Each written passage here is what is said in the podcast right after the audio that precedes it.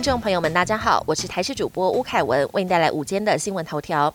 桃园市昨天晚间传出有一名小六男童确诊，教育局深夜紧急宣布，中立区新街国小及妇幼从今天起停课十四天。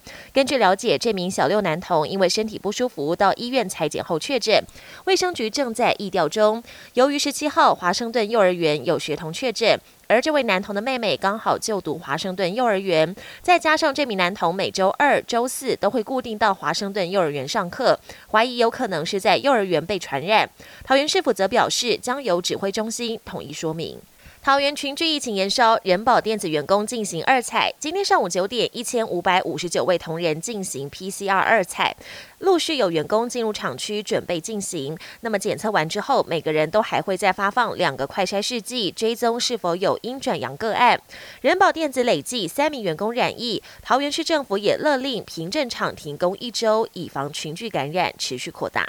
桃园机场群聚传到西提餐厅，传播链还在持续扩大，相关染疫个案已经超过百人。国内也面临到底要清零还是要跟病毒共存的决策难题。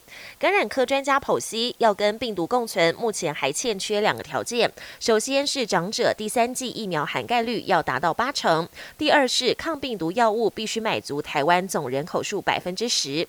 也有医师提醒，如果传播链没有被压制，就会变成欧美或日本每天。新增都会上千例，这时候还要思考千分之一的死亡率，民众是否可以接受也是关键。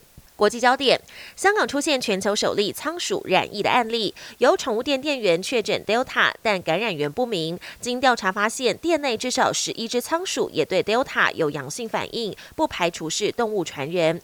港府下令三十四间贩售仓鼠的宠物店暂时停业，预计两千只进口仓鼠跟小动物将以人道处理。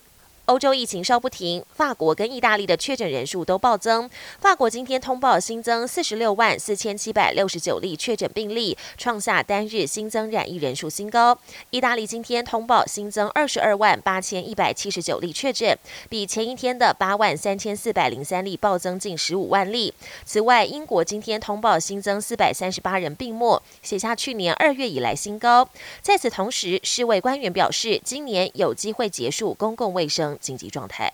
美国电信巨擘微讯跟 AT&T 十九号正式启用五 G 服务，不过美国航空业警告，五 G 讯号会严重影响飞安，迫使电信业者宣布延后启用部分机场附近的五 G 服务。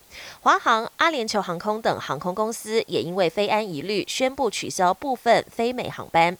本节新闻由台视新闻制作，感谢您的收听。更多内容请锁定台视各界新闻与台视新闻 YouTube 频道。